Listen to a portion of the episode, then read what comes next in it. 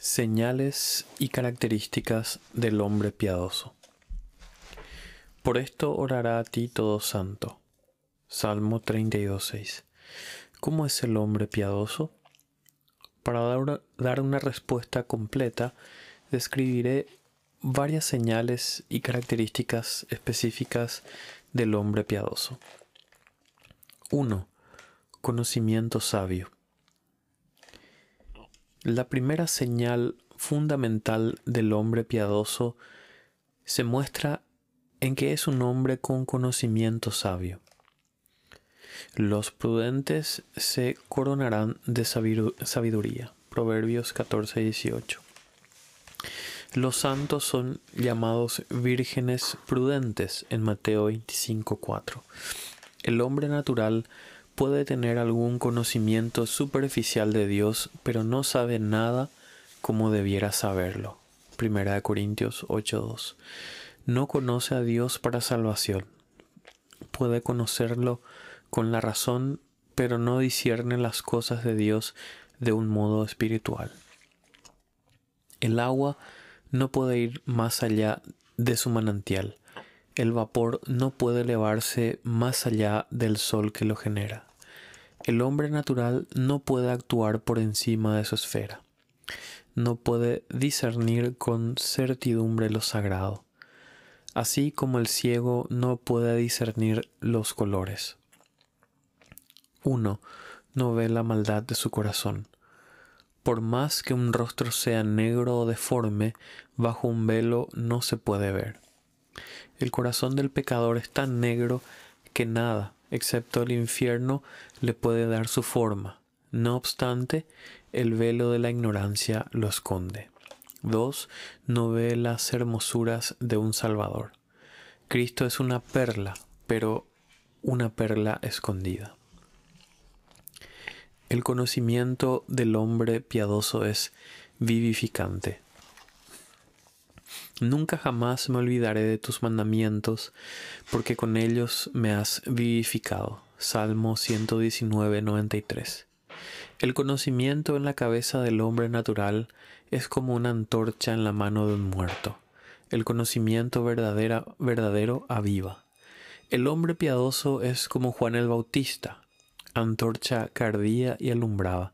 Juan 5:35 no solo brilla por iluminación, sino que también arde de afecto. El conocimiento de la esposa la hizo estar enferma de amor. Cantares 2.5. O estoy herida de amor. Soy como el siervo que ha sido herido con un dardo. Mi alma yace sangrando y nada me puede curar, sino una visión de él a quien mi alma ama. El conocimiento del, del hombre piadoso es aplicable, yo sé que mi redentor vive. Job 19:25.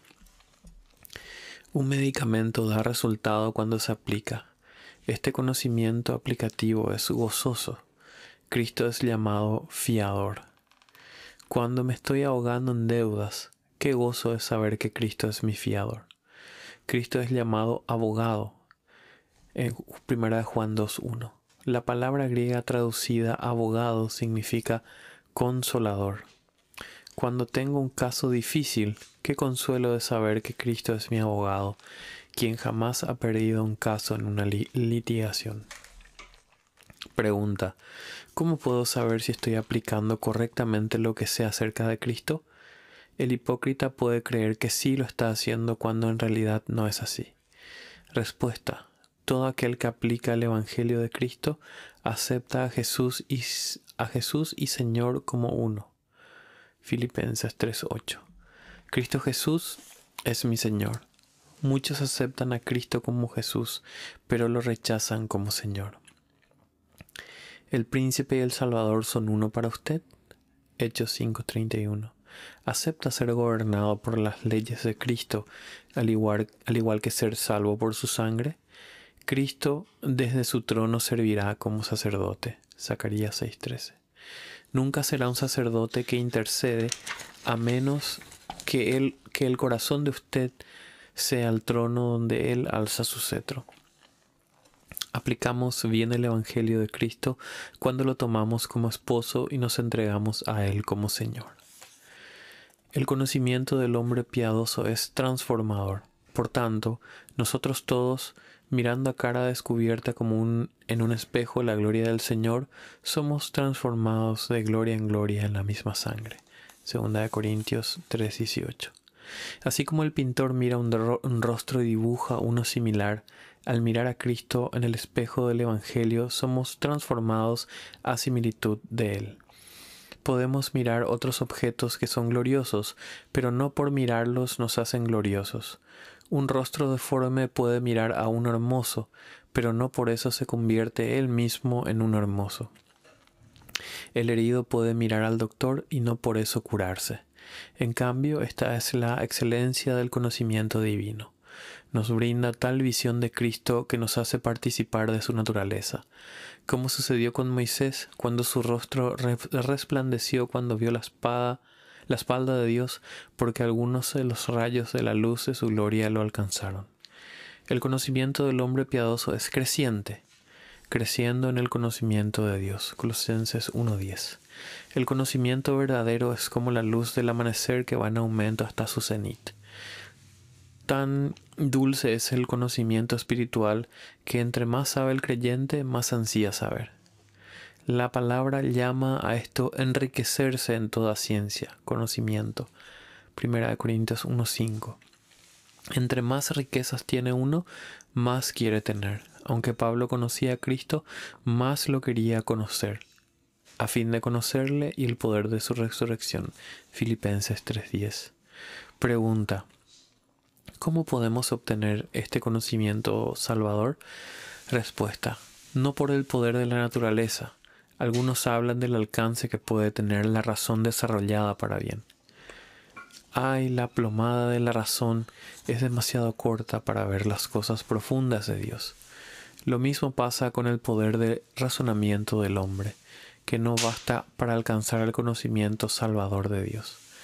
La luz de la naturaleza no nos puede ayudar a ver a Cristo, como tampoco puede la luz de la vela ayudarnos a entender pero el hombre natural no percibe las cosas que son del Espíritu de Dios y no las puede entender. Primera de Corintios 2.14. ¿Qué haremos entonces a fin de conocer a Dios para salvación? Mi respuesta es, imploremos la ayuda del Espíritu de Dios. Pablo nunca se había considerado ciego hasta que lo cegó la luz del cielo. Hechos 9.3. Dios tiene que ungirnos los ojos para que podamos ver. ¿Por qué les iba a pedir Cristo a los de la iglesia de la Odisea que acudieran a Él para que los ungiera con colirio si ya lo podían ver? Apocalipsis, Apocalipsis 3:18. O elevemos nuestro ruego al espíritu de revelación. Efesios 1:17. El conocimiento salvador no es por especulación, sino por inspiración. Job 32:8. La inspiración del Todopoderoso da comprensión. Quizá tengamos nociones teológicas excelentes, pero es el Espíritu Santo quien tiene que darnos la capacidad de conocerlas espiritualmente. El hombre puede notar las figuras en un reloj, pero no puede decir qué hora es a menos que la luz lo, ilumine. Podemos leer muchas verdades en la Biblia, pero no, no las podemos conocer para salvación hasta que el Espíritu de Dios nos ilumina. El Espíritu todo lo escudriña aún lo profundo de Dios. 1 Corintios 2.10. Las escrituras nos revelan a Cristo, pero el Espíritu nos revela a Cristo en nosotros. Gálatas 1.16. El Espíritu da a conocer lo que nada en el mundo puede, concretamente la certidumbre del amor de Dios. Segundo, actúa por fe. El hombre piadoso es un hombre que actúa por fe. Así como el oro es el más precioso entre los metales, la fe es lo es entre las gracias. La fe nos corta del olivo silvestre que es la naturaleza y nos, nos injerta en Cristo. La fe es la arteria vital del alma, mas el justo por su fe vivirá. Habacuc 2.4 El que no tiene fe, aunque respira, no tiene vida. La fe es la vivificante de las gracias. Ninguna gracia se mueve hasta que la fe la agita. La fe es el alma lo que la respiración y los latidos del corazón son para el cuerpo. Impulsa al resto del organismo. La fe impulsa al arrepentimiento. Cuando creo, cuando creo en el amor que Dios tiene por mí, el hecho de pecar contra un Dios tan bueno me hace derramar lágrimas.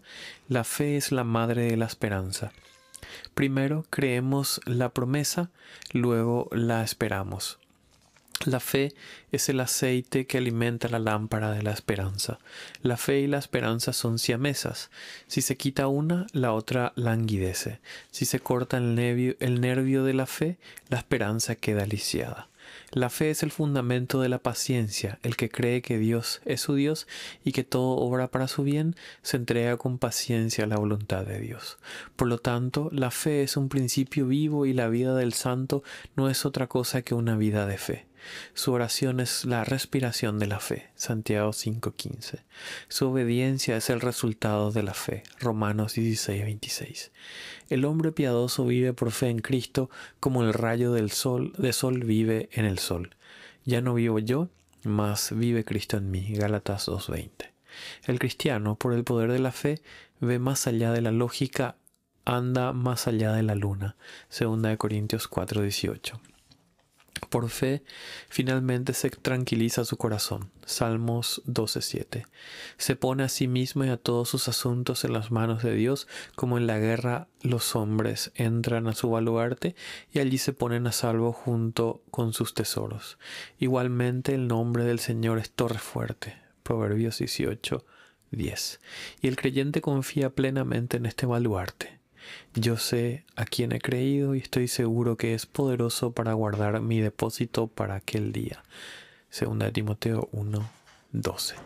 Dios confió su evangelio a Pablo y Pablo confió a Dios su alma. La fe es un remedio universal para todos los problemas. Es el ancla que se echa al mar de la misericordia de Dios y previene que uno se hunda en la desesperación. Tercero, santidad. Pregunta, ¿en qué encuentra el piadoso su santidad? Respuesta 1. En aborrecer la vestidura manchada por la carne. Judas 23. El piadoso se afirma contra la maldad, tanto en sus propósitos como en sus prácticas. Teme a lo que puede parecer pecado. Primera de Tesalonicenses 5:22. La apariencia del mal puede influenciar al creyente débil. Si no profana su propia conciencia, puede ofender la conciencia de, su prójimo y pecar, pecar contra él es pecar contra Cristo. Primera de Corintios 8:12. El hombre piadoso no aprovecha ir hasta donde puede, no sea que vaya más allá de lo que debe. Segundo, el piadoso descubre su santidad al ser defensor de la santidad. Hablaré de, tus testimonios delante de los reyes y no me avergonzaré. Salmo 119, 46.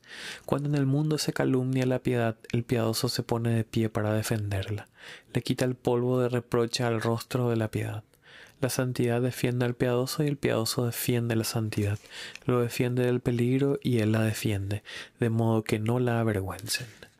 Cuarto, la adoración a Dios.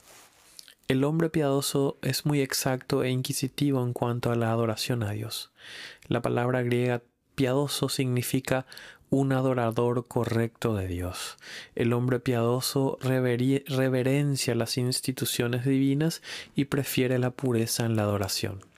En lugar del esplendor de los ritos, el Señor quiso que Moisés construyera el tabernáculo según el diseño dado en el monte, Éxodo 25.9.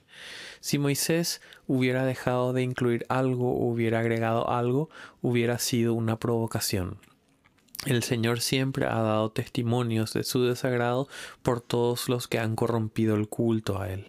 Nadab y Abiú ofrecieron delante de Jehová fuego extraño que él nunca les mandó. Y salió fuego de delante de Jehová y los quemó y murieron delante de Jehová. Levítico, Levítico 10, 1, 2. Todo aquello que no es ordenado por Dios para el culto a Él, lo considera como un fuego extraño. No nos sorprenda que le indigne tanto como si Dios no tuviera suficiente sabiduría para determinar la manera como se le ha de servir. Los hombres pretenden determinarlo y como si las reglas para la adoración fueran defectuosas, intentan corregirlas y agregarles vez tras vez sus propias invenciones. El hombre piadoso no se atreve a variar el diseño que Dios le ha mostrado en las Escrituras. Esta puede ser una de las razones por las cuales David es llamado un hombre según el corazón de Dios. Mantuvo la pureza de la adoración a Dios y en cuestiones sacras no agregó nada de su propia invención. Quinto, compite para ganar a Cristo como su premio. El hombre piadoso es el que compite para ganar a Cristo como su premio. A manera de ilustración mostraré, que Cristo es precioso en sí. He aquí pongo en Sion la piedra principal del ángulo escogida preciosa. Primera de Pedro 2.6. Cristo es comparado con cosas muy preciosas.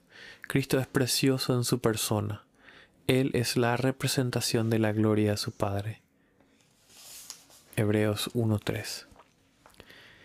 Cristo es precioso en sus oficios, que son varios rayos del sol de justicia. Malaquías 4.2. 1. El oficio profético de Cristo es precioso. Él es el gran oráculo del cielo. Es más precioso que todos los profetas que lo, precedieron. Enseña no solo al oído, al oído a escuchar, sino también al corazón para que atesore sus palabras. El que tiene la llave de David en su mano abrió el corazón de Lidia. Hechos 16:14. Segundo. 2. Eh, el oficio sacerdotal de Cristo es precioso.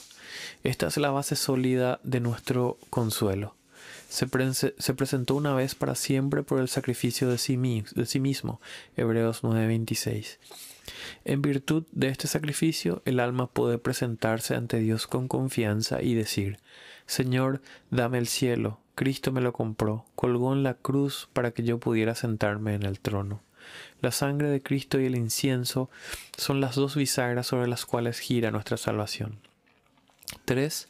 El oficio legal de Cristo es precioso y en su vestidura y en su muslo tiene escrito este nombre, Rey de Reyes y Señor de Señores. Apocalipsis 19:16. En lo que a majestad se refiere, Cristo tiene preeminencia sobre todos los demás reyes. Tiene el trono más elevado, la corona más de más precio, los dominios más extensos y el reinado más duradero. Tu trono, Dios, por el siglo del siglo. Hebreos 1.8. Cristo establece su cetro donde ningún otro rey lo hace. Gobierna la voluntad y los afectos. Su poder obliga la conciencia de los hombres. Si somos competidores para obtener a Cristo como premio, entonces lo preferimos eh, por encima de todo lo demás. Valoramos a Cristo más que la honra y las riquezas. Lo que más anhelamos en nuestro corazón es la perla de gran precio, Mateo 13:46. El que quiera a Cristo como su premio valora las cosechas de Cristo más que las vendimias del mundo. Considera las peores, las peores cosas de Cristo mejor que las mejores cosas del mundo, teniendo por mayores, mayores riquezas el vituperio de Cristo que los tesoros de los egipcios. Hebreos 11:26. ¿Sucede así con nosotros? Algunos dicen que valoran mucho a Cristo pero prefieren sus tierras y propiedades antes que a Él. El joven rico en el Evangelio prefirió sus bolsas de oro antes que a Cristo. Marcos 17, 22. Judas valoró las treinta piezas de plata más que a él. Mateo 26, 15. Es de temer que cuando llega el tiempo de pruebas muchos prefieren renunciar a su bautismo y descartar la ropa de siervo de Cristo antes que arriesgar por él la pérdida de sus procesiones terrenales. Si preferimos a Cristo por encima de todas las cosas, no podemos vivir sin Él. No podemos arreglarnos sin las cosas que valoramos. Uno puede vivir sin música, pero no sin alimento. Un hijo de Dios puede, puede carecer de salud y amigos, pero no puede carecer de Cristo. En la ausencia de Cristo, dice como Job, ando ennegrecido no por el sol. Job 30, 28. Tengo las más brillantes de las comodidades terrenales, pero quiero el sol de justicia. Dame hijos, o si no me muero, dijo Raquel, Génesis 31. Lo mismo dice el alma, Señor, dame a Cristo o muero, una gota del agua de vida para apagar mi sed. ¿Acaso prefieren a Cristo los que pueden andar tranquilos sin Él? Si valoramos a Cristo por sobre todas las cosas, no nos duele tener que pasar por lo que sea para obtenerlo. Aquel que valora el oro se tomará el trabajo de cavar en la mina para encontrarlo. Está mi alma apegada a ti, Dios. Salmo 63, 8. Plutarco, en nota del, eh, editor, del año 46 al 120, biógrafo y filósofo griego quien escribió Vidas Paralelas, una colección de biografías que Shakespeare usó en sus obras teatrales romanas. Okay. Plutarco reporta que los galos, pueblo antiguo de Francia, una vez que probaron el vino dulce de las uvas italianas, preguntaron de dónde provenía y no descansaron hasta dar con ellas. Todo el que considera precioso a Cristo no descansa hasta obtenerlo. Hallé luego al que ama mi alma, lo, eh, lo así y no lo dejé. Cantar, Cantares 3.4.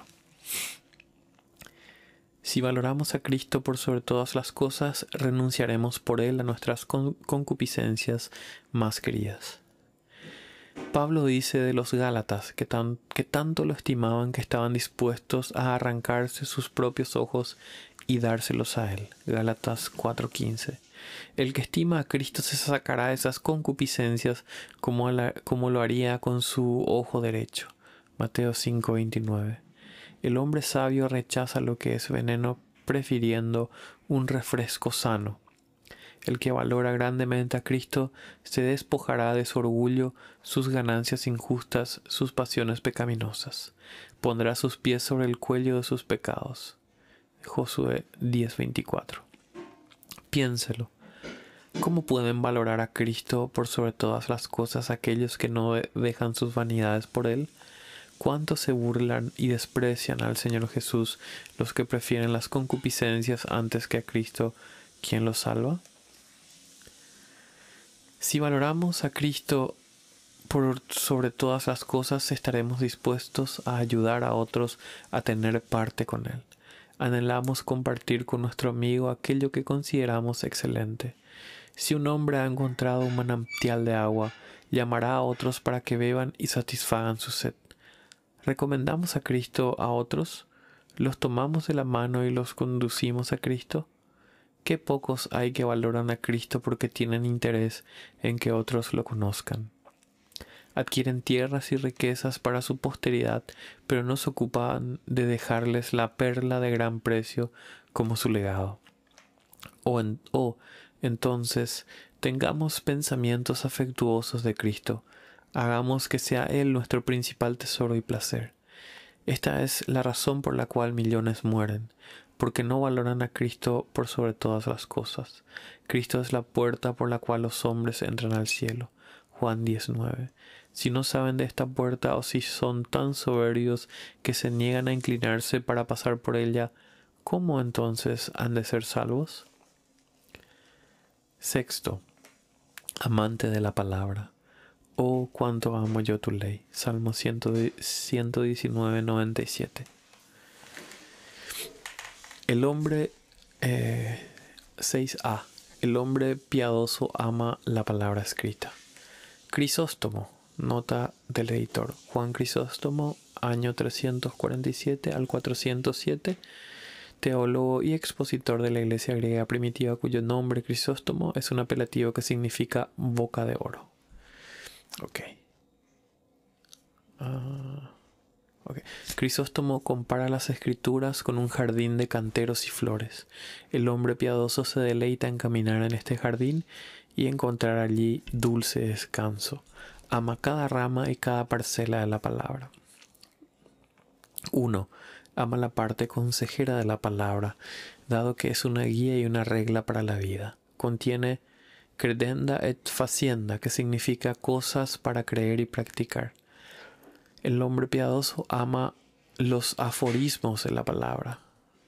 Nota del editor, aforismo, declaración, declaraciones breves y concisas de una verdad u opinión.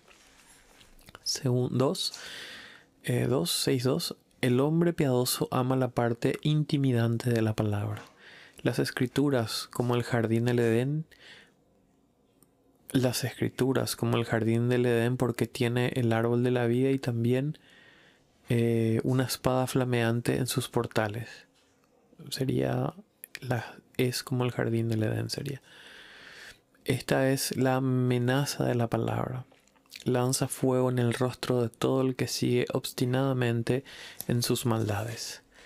Ciertamente Dios herirá la cabeza de sus enemigos, la testa cabelluda del que camina en sus pecados. Salmo 68, 21. La palabra no tolera la maldad, no deja que el hombre se quede entre el pecado y Dios. La verdadera madre no dejó que el niño fuera dividido en dos. Primera de Reyes 3:27. Y Dios no deja que el corazón se divida. 6.3. El hombre piadoso ama las amenazas de la palabra. Sabe que hay amor en cada amenaza. Dios no quiere que ninguno de nosotros se pierda, por lo tanto nos amenaza misericordiosamente para que con temor nos apartemos del pecado.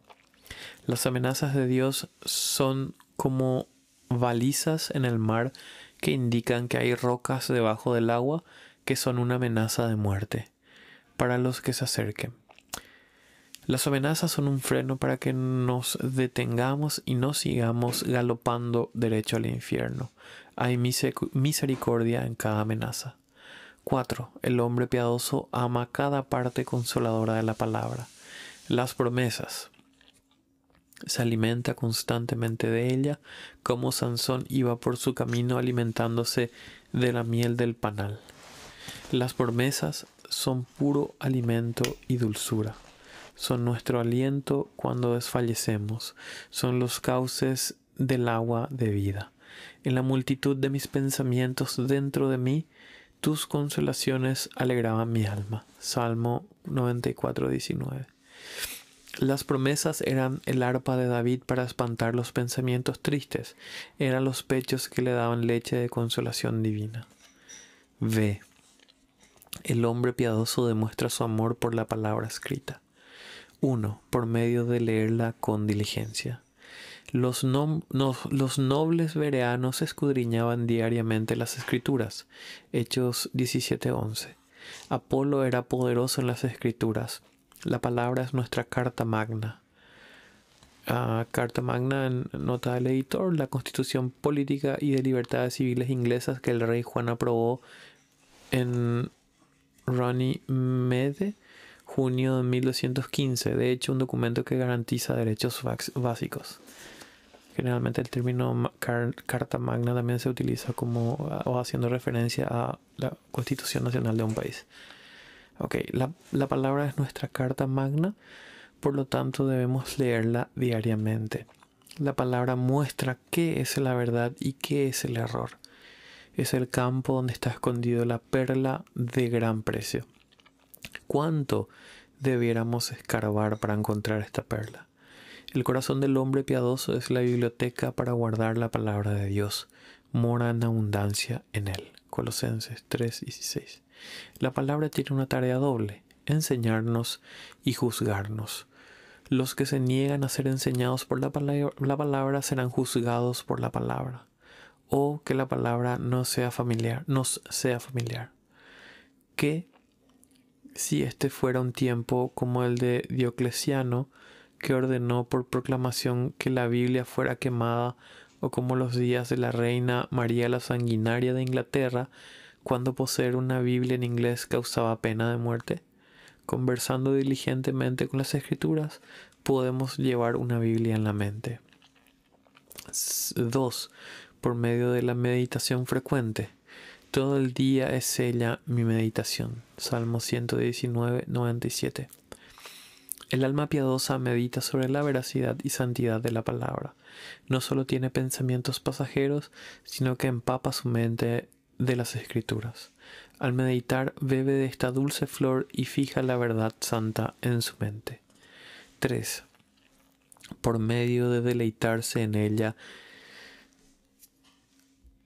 es su recreación fueron halladas tus palabras y yo las comí y tu palabra me fue por gozo y por alegría de mi corazón. Jeremías 15:16.